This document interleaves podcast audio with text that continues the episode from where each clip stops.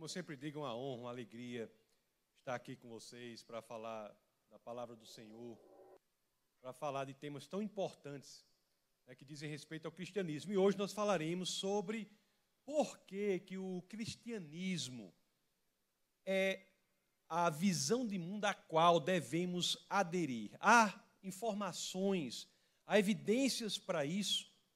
E a resposta vai passar pela análise da confiabilidade da Bíblia e vai passar pela análise de quem foi verdadeiramente aquela pessoa, de quem podemos dizer que é o centro, a razão de tudo o que fazemos. Eu falo de Jesus de Nazaré.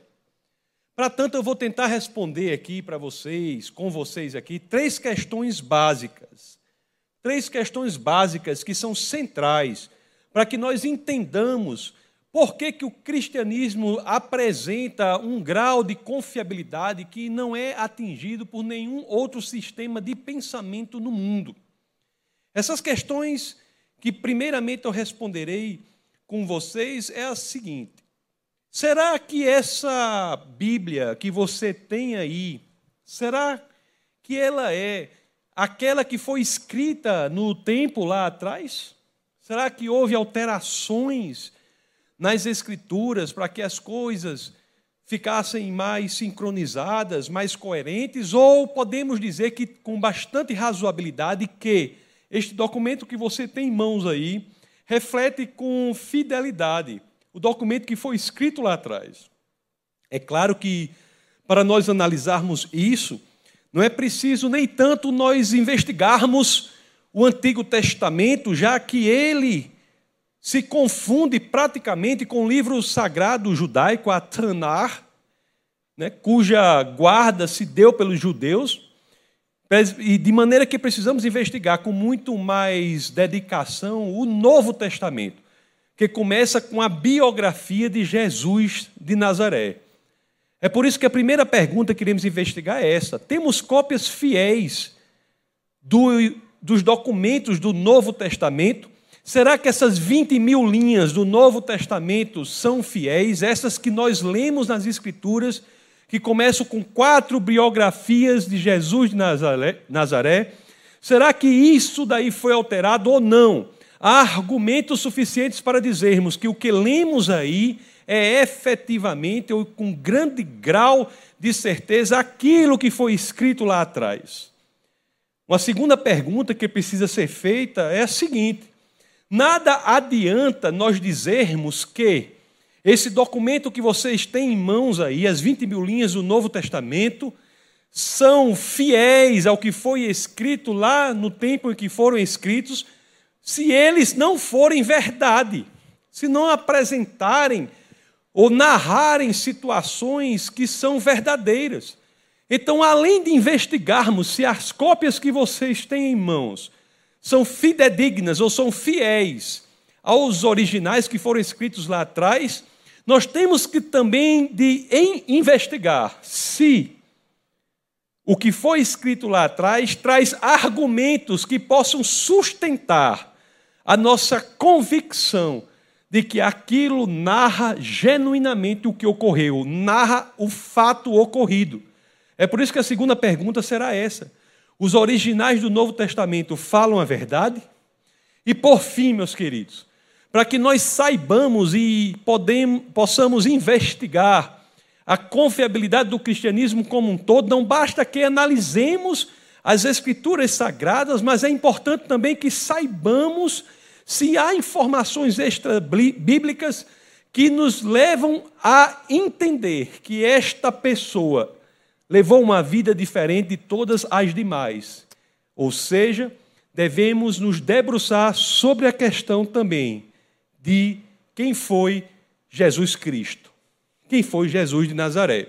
Então eu tenho essa tarefa com vocês de apresentar uns argumentos ou algumas respostas para essas três questões. E é por isso que já sem mais demoras ou sem mais delongas já entraremos na primeira questão. Vamos ver então, se temos cópias fiéis do Novo Testamento, uma coisa importante que você tem que saber é como é que nós sabemos que nós temos cópias fiéis dos originais.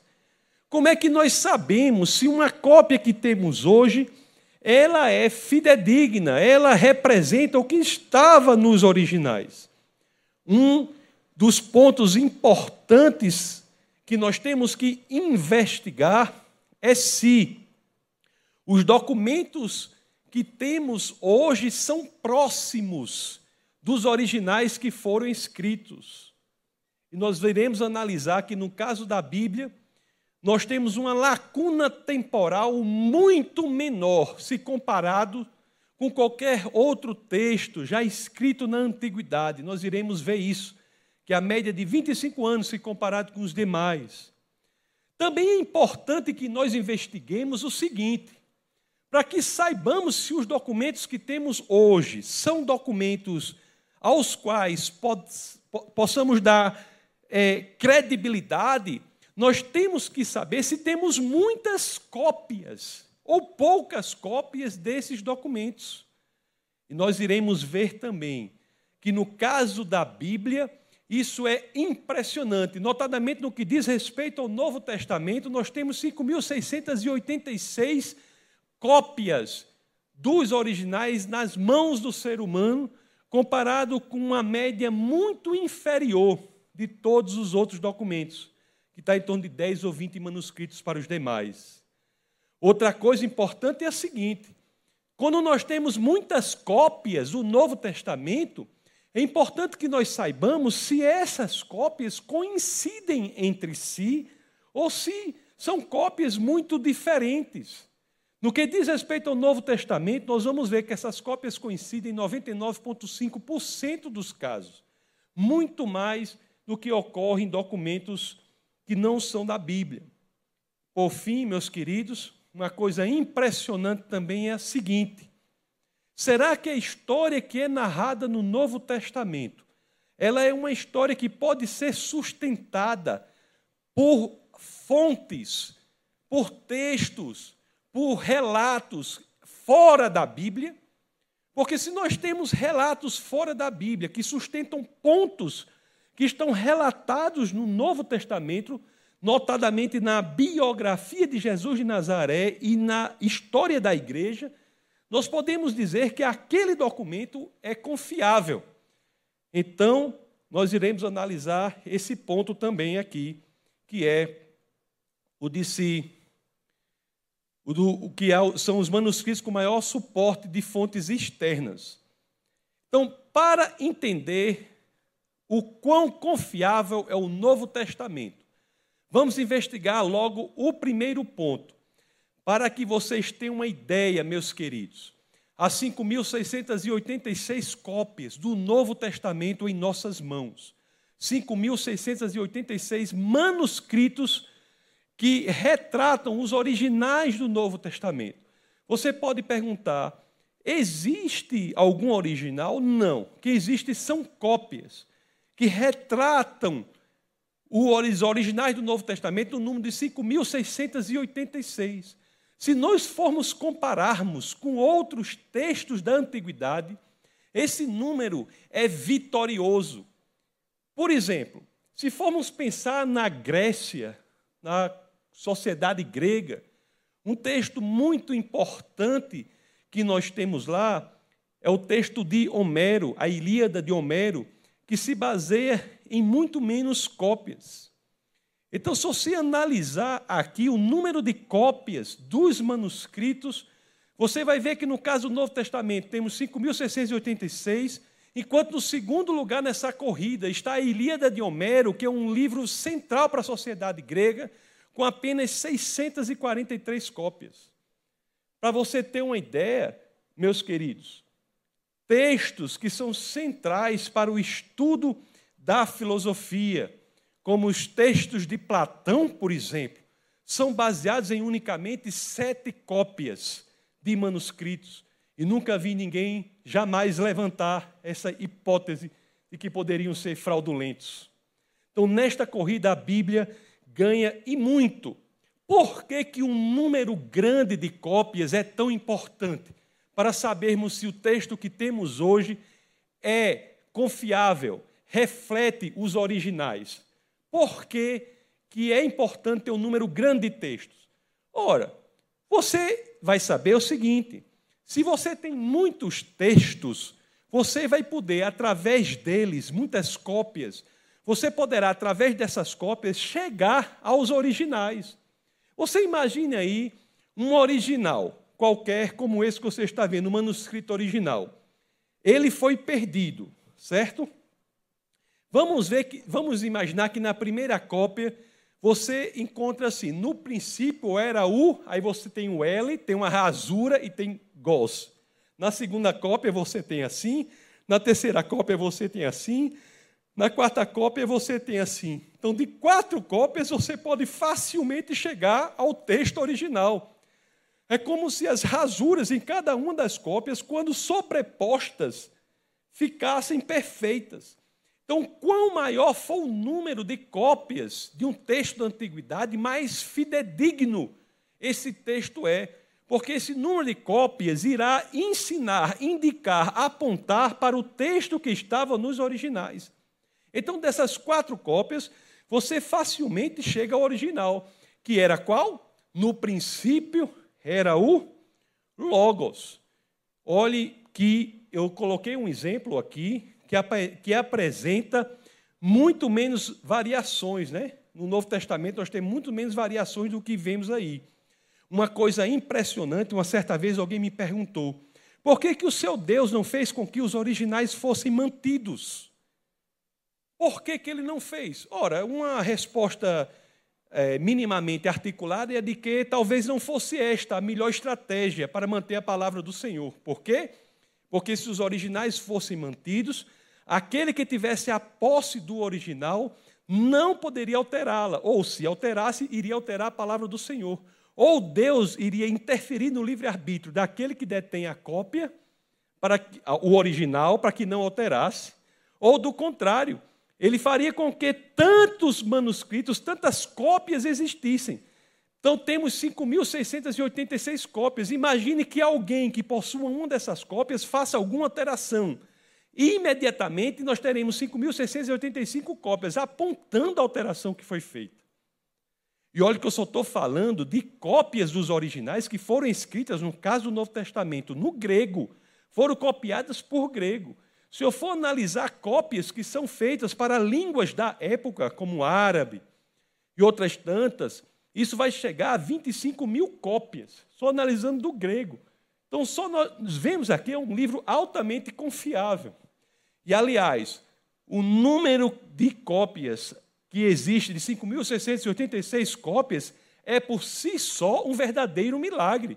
Não se esqueçam que as Escrituras Sagradas são um livro que, inclusive até hoje é assim, que são fortemente combatidas por alguns algumas autoridades. Há lugares hoje em dia que a posse da Bíblia é punida com a morte.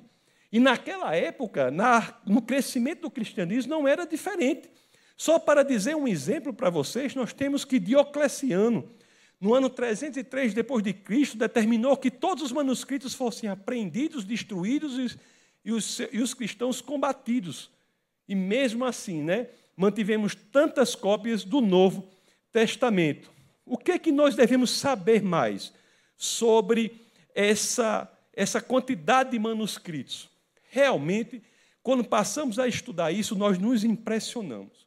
Porque o que acontece é o seguinte, meus amados: se nós pegarmos esse texto, ou esse conjunto de manuscritos do Novo Testamento, os 5.686 manuscritos, e nós colocarmos um ao lado do outro aqui, e formos analisar um a um, nós veremos que são praticamente idênticos, sendo a alteração deles apenas presente em 0,5% dos casos.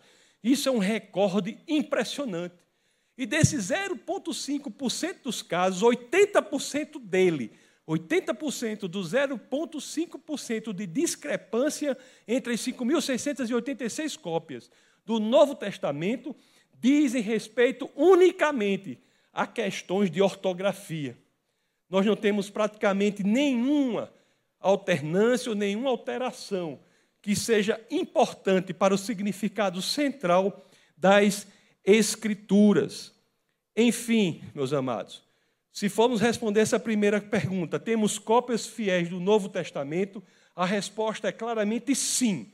Ou pelo menos, o maior cético que já existiu sobre a terra, por honestidade intelectual, tem que dizer que é o livro mais confiável que existe. Não há dúvidas contra isso, independentemente da sua crença. Por argumentos externos, unicamente pelo fato de termos um número tão grande de escrituras, 5.686, pelo fato de elas coincidirem basicamente em 100%, coincidirem em 99,5% do caso, dos casos, pelo fato do 0,5% de discrepância, 80% dele dizer respeito unicamente à ortografia e nem em nada ser significantemente importante no que diz respeito a um tema central do cristianismo, nós podemos dizer que sim, é de longe o livro mais confiável que existe. Agora nós temos que investigar a segunda questão. Será que os originais do Novo Testamento diziam a verdade? Você já sabe que há argumentos intelectuais muito fortes para garantir que esse texto que vocês têm em, mão, em mãos é o texto que foi escrito lá atrás. É fidedigno, é confiável, no que diz respeito ao texto que foi escrito lá atrás. Agora, será que o texto que foi escrito lá atrás fala a verdade? Será que sim? Para analisarmos isso, nós temos que ver que o, se o texto que nós lemos nas Escrituras atende aos seguintes requisitos. Se os relatos dele são perto dos fatos narrados, se quando a pessoa relatava aquilo, ela estava perto do ponto de vista cronológico, temporal, dos fatos narrados, se havia testemunhas oculares, se as pessoas que narraram os fatos testemunharam os fatos que estão narrando, é outro critério muito importante para sabermos se os originais falam a verdade. E, por fim, uma maneira bem interessante de analisarmos isso é chamada situações embaraçosas. Quando você escreve um texto sobre si, você tende a se enaltecer. Você tende a colocar a você mesmo ou você mesma em uma situação de enaltecimento.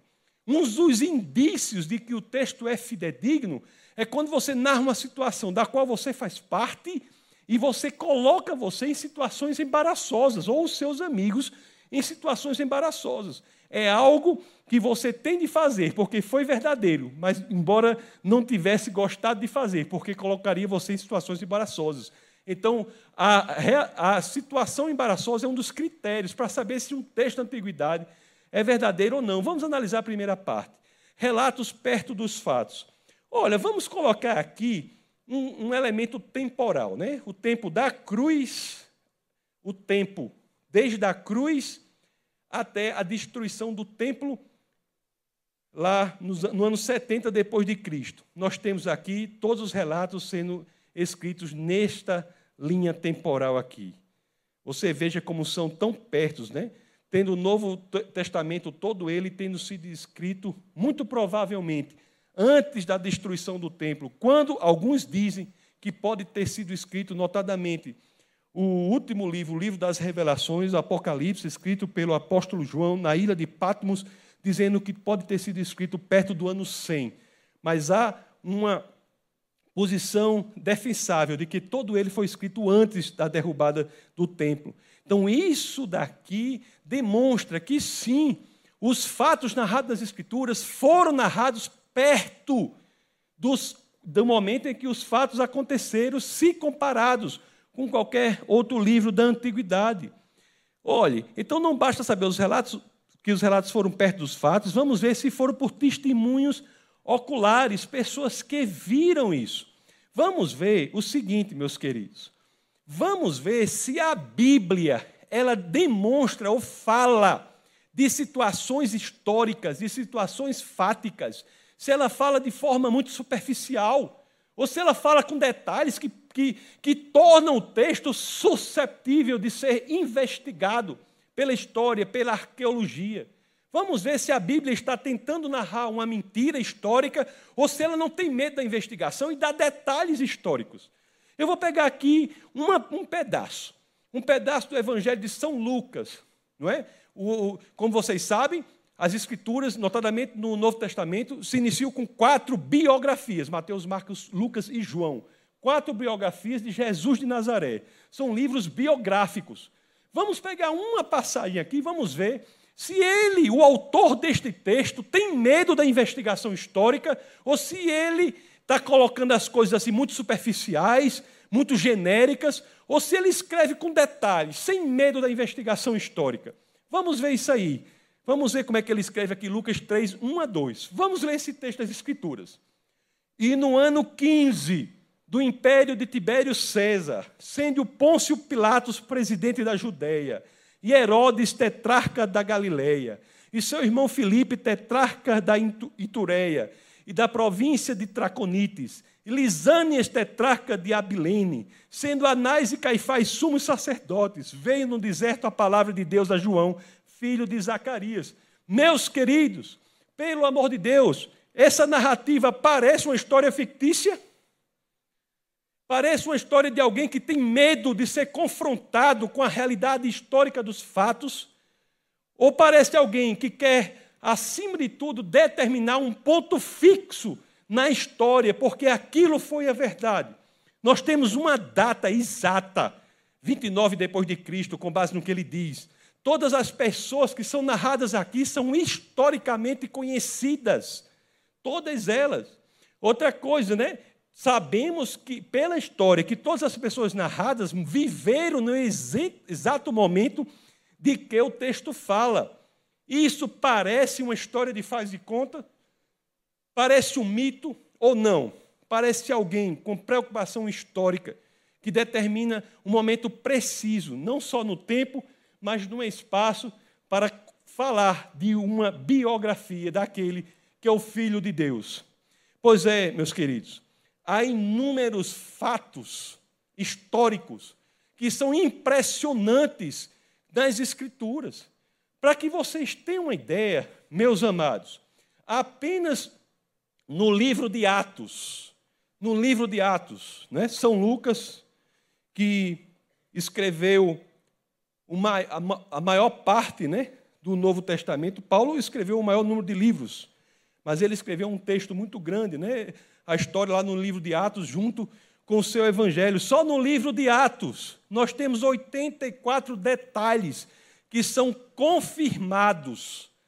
Confirmados. Para que você tenha uma ideia, isso apenas em Atos. Se você pegar a parte inicial do texto dele, em seu evangelho, nós temos muito mais elementos que são dispostos ali. Em João, nós temos 59 detalhes que são historicamente confirmados. Historicamente confirmados.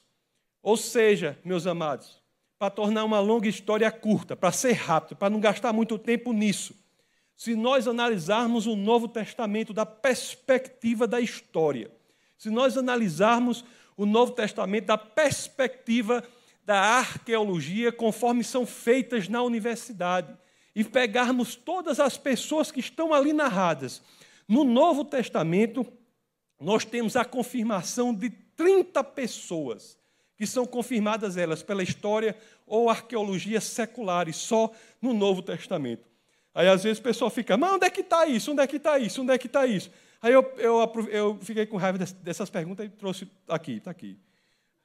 Aqui, Herodes, está aqui com as, com as referências aí. Aí a pessoa diz, só tem 14, está aqui o resto. Pronto, está aí. Pessoas que são confirmadas pela história secular ou pela arqueologia secular, que estão dispostas nesse livro, que são as Escrituras Sagradas. E muitos outros elementos, meus queridos. Pôncio Pilatos, por exemplo, existe uma comprovação dele. Na, Você tem uma comprovação arqueológica. O ossário de Caifás, você tem uma comprovação, não é? O que os estudiosos então dizem? Cada vez mais os estudiosos estão olhando para as escrituras, os historiadores estão olhando para as escrituras independentemente de sua confissão religiosa, mas por honestidade intelectual, estão chegando à conclusão que estão diante de um ouro, uma realidade fática está presente ali e eles estão se dobrando a isso. Olhe só o que esse historiador romano escreveu né, na sua obra Sociedade e Direito Romanos no Novo Testamento, na página 189, é o que ele diz. A confirmação da historicidade do livro de Atos é esmagadora. Qualquer tentativa de rejeitar sua historicidade soa agora como um absurdo. Olha aqui o que o William Ramsey diz aqui. Comecei com inclinação negativa em relação a ele, né, falando do livro de Atos. Mais recentemente, contudo, me encontrei em contato com o livro de Atos como uma autoridade para topografia, as antiguidades e a sociedade da Ásia Menor. Fui, foi gradualmente crescendo dentro de mim a noção de que, em vários detalhes, a narrativa se mostrou uma verdade maravilhosa. A Bíblia é provada pela arqueologia, meus amados. Jeffrey Scheller, o que é que ele diz aqui? De maneiras extraordinárias, a arqueologia moderna comprovou o núcleo histórico do Antigo e Novo Testamentos, corroborando os pontos-chave das histórias dos patriarcas de Israel, o êxodo, da monarquia davídica e da vida e da era de Jesus. Há evidências, não só para que saibamos que o livro que vocês têm em mãos aí é fidedigno ou é confiável no que diz respeito a representar aquilo que foi escrito nos originais, mas não só isso. Há inúmeros argumentos, comprovações de que os originais narram a verdade. Temos relato perto dos fatos, testemunhos oculares. E também vamos ver agora a questão de situações embaraçosas. Conforme eu disse para vocês, se você vai escrever um texto, um texto de ficção, vai escrever uma mentira, você não vai colocar você numa situação ruim. Você vai dizer, você vai escrever uma mentira, geralmente você tenta enaltecer-se a si mesmo. Mas as Escrituras trazem inúmeras situações em que os apóstolos e o próprio Jesus de Nazaré são colocados em situações embaraçosas, como um indício fortíssimo, veemente, radical, de que eles escreveram aquilo contra a própria vontade, mas porque era a verdade. Olhe só algumas situações que nós vemos claro. Lá as escrituras dizem que os apóstolos não entendem. Lá dizem, ó, mas eles não entendiam esta palavra, receavam interrogá-lo. Dizem que eles não cuidam. Dizem, eles dormiram duas vezes cuidando de Jesus. Né? Eles não fazem qualquer esforço para dar a Jesus o enterro apropriado. Eles próprios escrevem um texto em que relata que são repreendidos. Eles ou seus amigos são repreendidos. Nós temos, né? Pedro é repreendido por Jesus. Paulo repreende Pedro. Enfim, meus queridos, que autores são esses que escrevem de si e dos seus amigos, mostrando que se acovardam? Não é? Quando Pedro nega Cristo três vezes, os discípulos fogem, as mulheres que são as corajosas. Olhe que mulher na sociedade judaica, você elogiar a mulher na sociedade judaica, não é? tem que ser verdade, porque o testemunho delas não era muito confiável. Né? Não é que não, não fosse, não era entendido como muito confiável. A sociedade judaica tinha esse problema. Aliás, se você pegar todas as sociedades do passado, não é? Foi em Cristo que a dignidade da mulher se enaltece, notadamente na passagem da mulher samaritana. Mesmo aquela sociedade, aquela comunidade que era detentora da moralidade, que era a sociedade judaica, eu não vou nem falar da Babilônia, né, dos romanos, da Grécia, nem a sociedade que era detentora da moralidade, que era a sociedade judaica, elevava a dignidade da mulher colocava a dignidade da mulher abaixo do patamar mínimo civilizatório. A mulher era considerada coisa, era extraída dela a dignidade, resificava-se, coisificava-se a mulher. É com Jesus Cristo a dignidade da mulher aumenta. Então você vê nas Escrituras nós temos narrações como essas, né? Então, apesar de serem ensinados várias vezes que Jesus ressuscitava dos mortos, os discípulos ficaram em dúvida. Enfim, até situações embaraçosas em relação ao próprio Jesus de Nazaré. Nós temos na, na narrativa bíblica. Isso demonstra, meus queridos amigos, que se um texto apresenta coisas assim, que fala ou denigre ou coloca não em situação de enaltecimento, não apenas os apóstolos, mas aquele que é o epicentro do cristianismo, a razão de ser do cristianismo, o Logos, de acordo com João 1, combinado com João 1,14, a verdade, de acordo com João 14,6. Você fala daquele que é o próprio Deus que encarna a segunda pessoa da Trindade que vem à Terra como homem, e você tem um texto que fala de que as pessoas atacavam ele, não há essa censura no texto, é porque eles são verdadeiramente os autores do Novo Testamento. Né? Novo Testamento, como vocês sabem, são 66 livros, 39 do Antigo Testamento, 27 do Novo Testamento, escrito por cerca de 40 autores. 31 dos 40 autores escreveram 39 do Antigo Testamento e 9 dos 40 autores escreveram os 27 do Novo Testamento. Então você pega esses, esses autores, esses nove autores do Novo Testamento. Eles escrevendo a, a biografia de Jesus de Nazaré, notadamente Mateus, Marcos, Lucas e João, e colocam aquele que é o epicentro, a razão de ser de todo o cristianismo, em uma situação que não é de enaltecimento, é porque tiveram que fazer, porque era verdade. Então são essas três questões. Temos cópias fiéis novo, dos documentos do Novo Testamento? Sim. Os originais do Novo Testamento falam da verdade? Sim. Agora basta que nós estudemos um pouco, entendamos quem foi essa pessoa. Quem foi Jesus de Nazaré? Quem foi Jesus Cristo? O que, que as Escrituras dizem dela? Será que há alguma informação extra-bíblica sobre Jesus de Nazaré que possamos dizer que o cristianismo é, sim, o modelo de mundo mais confiável que existe? Vamos pensar um pouco sobre isso. Para falar sobre Jesus, eu, eu elegi aqui algumas questões básicas para que possamos falar. A primeira que eu queria falar é sobre o impacto da ressurreição de Cristo. A segunda, como o Antigo Testamento aponta para Cristo. E a terceira, dizer que há fontes extra-bíblicas que apontam para Jesus de Nazaré, a história de Jesus de Nazaré, deste personagem, dessa pessoa, do próprio Deus que nasce e vira homem, não se confunde com nenhuma outra história de nenhuma outra pessoa que já passou pela terra. O cristianismo, para começar, eu, na minha, no meu processo de, de, de conversão ao cristianismo, saindo ali do ateísmo, eu comecei a investigar algumas partes e fiquei absolutamente impressionado com uma passagem das Escrituras. Eu pensei, o cara que escreveu isso é um caba macho. É um caba macho. O caba que escreveu essa, essa passagem que eu vou falar agora para vocês, que eu considero a passagem mais corajosa já escrita na antiguidade. Em qualquer texto religioso, nada se compara a essa passagem. Eu falo da primeira carta aos Coríntios, capítulo 15, verso 14, em que São Paulo diz: E se Cristo não ressuscitou, logo é vã a nossa pregação e vã a nossa fé. Meus queridos, quando eu vi isso, eu entendi. O cristianismo é mesmo a verdade, porque o próprio apóstolo aqui, ele coloca o lugar em que ele deve ser atacado o cristianismo.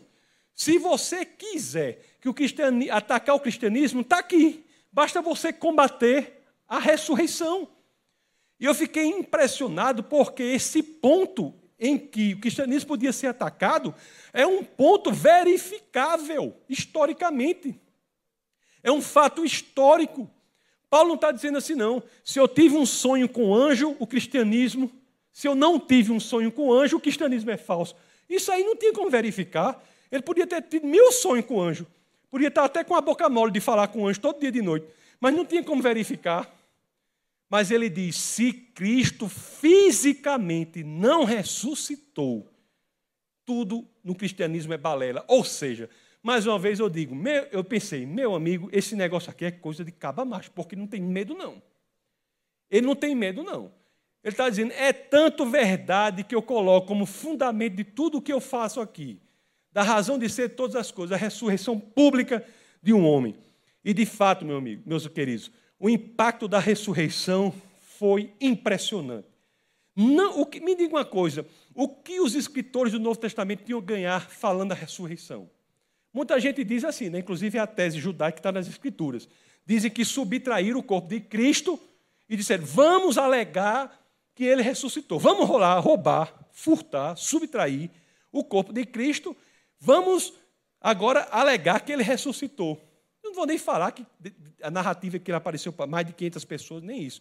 Mas imagina aí, que partido político doido é esse?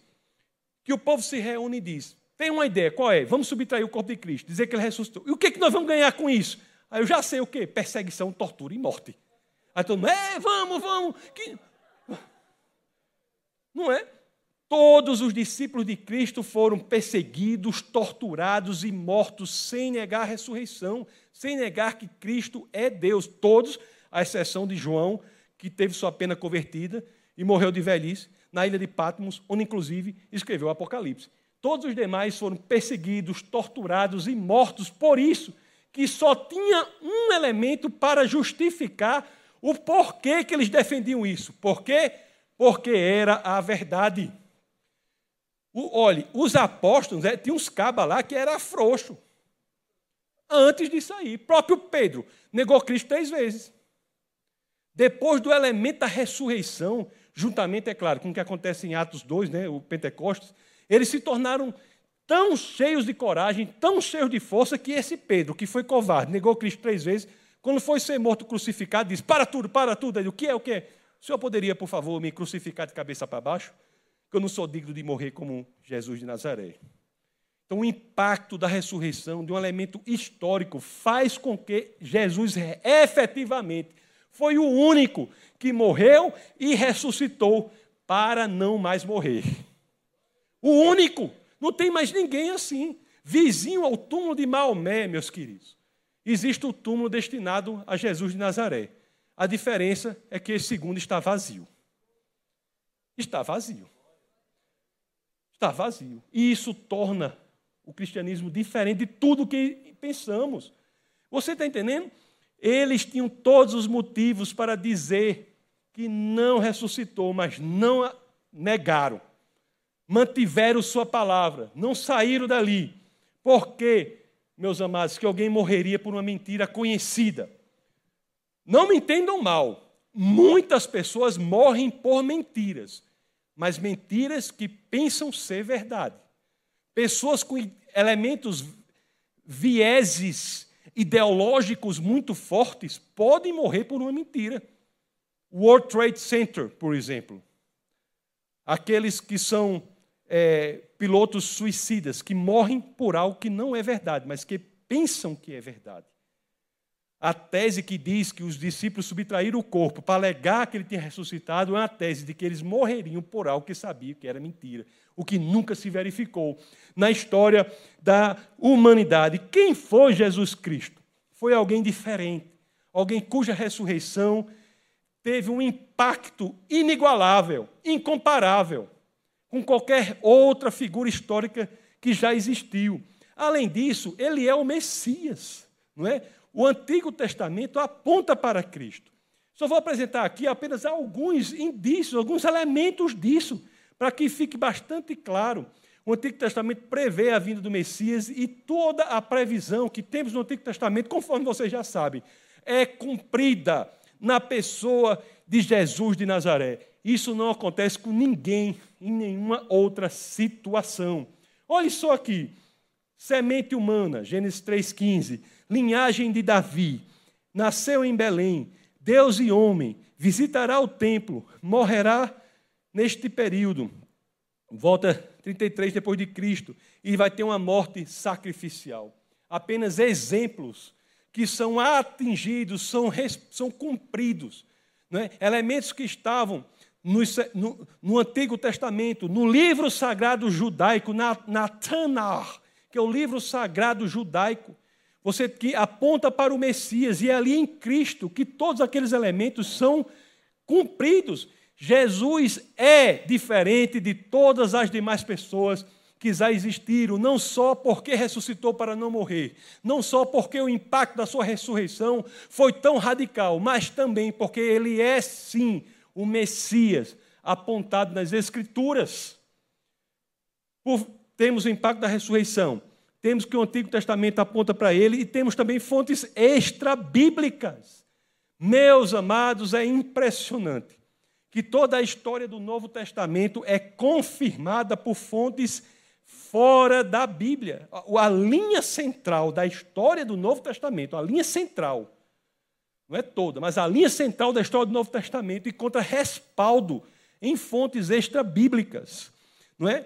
Há dez uma, coisa interessante é isso. Ó. Dez fontes antigas não cristãs. Dez fontes antigas não cristãs. Eu não estou pegando é, cristãos, não.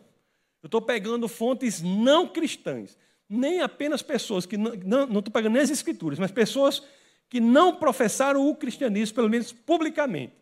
Essas fontes, como Flávio Joséfo, Tácito, Suetônio, Talos, Flegon de Trales, e, e, também autoridades governamentais, como Plínio o Jovem, o imperador Trajano, o imperador Hadrian, e o Talmud judaico, ou Lucian. Se nós combinarmos algumas dessas essas fontes, nós teremos uma linha que é compatível com a linha que está narrada no Novo Testamento. Olhe, por exemplo, nós vemos, com base unicamente nessas fontes é, não cristãs, que Jesus viveu durante o tempo de Tibério César. Interessante, né? Existem mais fontes falando da existência de Jesus de Nazaré do que falando do imperador da época. Uma vez, um, um, uma pessoa chegou para mim e disse assim, um, uma situação, essa pergunta comum, diz assim, parou mais ultimamente, não sei o que ocorreu. Mas acontecia muito assim, não, Jesus é um mito, nunca existiu. Digo, meu amigo, se Jesus nunca existiu, aí a prova ainda é maior para a existência de Deus, porque o caba que nunca existiu, mudar a história do jeito que mudou, o caba que nunca existiu, revolucionar tudo do jeito que revolucionou, não é? É mais fé. O cara tem que ter. É, é muito mais prova, eu acho, para a existência de Deus, Jesus não ter existido. Uma pessoa que não existiu ter feito o que fez, do que uma pessoa que tem existido, né? Mas, enfim. Só nessas fontes nós temos. Ó, Jesus viveu no tempo de Tibério César, ele viveu uma vida virtuosa, ele era um fazedor de milagres, ele tinha um irmão chamado Tiago, ele foi aclamado Messias.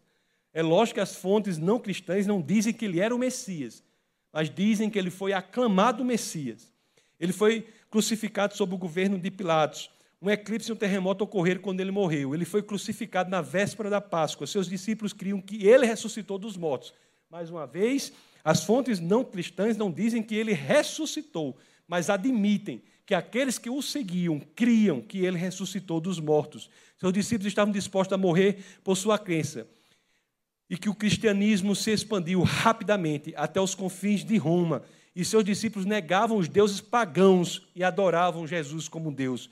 Isso é, em resumo, o que o Novo Testamento diz. O Novo Testamento, sua linha argumentativa é sustentada por fontes extra-bíblicas, tornando este um livro inimaginavelmente confiável, incomparável, cuja veracidade é algo que nos deixa boquiabertos, impressionados diante da magnífica verdade que é exposta ali naquela literatura.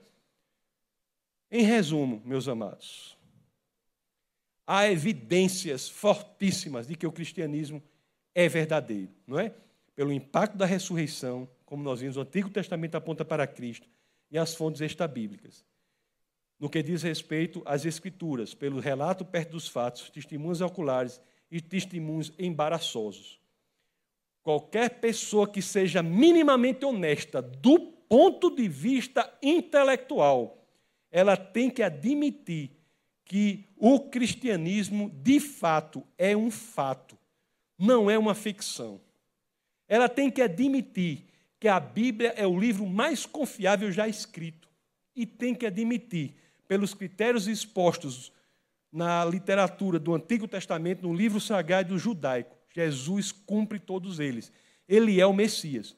É claro que a honestidade intelectual não vai fazer com que a pessoa necessariamente entregue sua vida ao Senhor. A honestidade intelectual vai fazer com que os obstáculos que eventualmente a separam do Evangelho sejam destruídos e ela possa estar exposta para a ação genuína do Espírito de Deus em busca de sua conversão. Que Jesus, só para terminar, já estou concluindo, eu quero dizer uma coisa aqui, citar uma coisa que o grande escritor C.S. Lewis escreveu e que de fato é o que nós temos que ter impregnados em nosso coração. Ele diz: Estou tentando prevenir que continue dizendo a bobagem que as pessoas dizem frequentemente sobre ele, Jesus, né? Eu estou pronto para aceitar Jesus como grande professor de moral, mas eu não aceito a sua afirmação de ser Deus. Isso é uma coisa que não devemos dizer.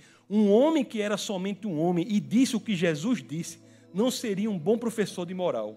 Ele ou seria um lunático, no mesmo nível de um homem que afirma ser um ovo mexido, ou então ele seria o diabo do inferno. Você tem que fazer sua escolha. Ou este homem é o filho de Deus, ou um maluco ou algo pior. Você pode tentar fazê-lo passar por um bobo, Você pode cuspir nele e matá-lo como um demônio, ou você pode cair aos seus pés e chamá-lo de Senhor e Deus. Entretanto, devemos deixar de nos aproximar dele falando essa bobagem de que Jesus era apenas um grande mestre. Ele nunca teve a intenção de nos dar este tipo de escolha. Jesus de Nazaré, meus queridos, é o Deus que se faz carne. E ele demonstra a sua veracidade não só no testemunho no coração de cada um aqui que é cristão, mas também de forma externa, para que nós, ao investigarmos, possamos chegar à conclusão de que Deus quer o nosso coração, mas não está pedindo que você deixe o, cérebro de lado de, do fora da porta. Muito obrigado. Essa foi uma produção do Ministério Internacional Defesa da Fé, um ministério comprometido em amar as pessoas, abraçar a verdade e glorificar a Deus. Para saber mais sobre o que fazemos, acesse defesadafé.org.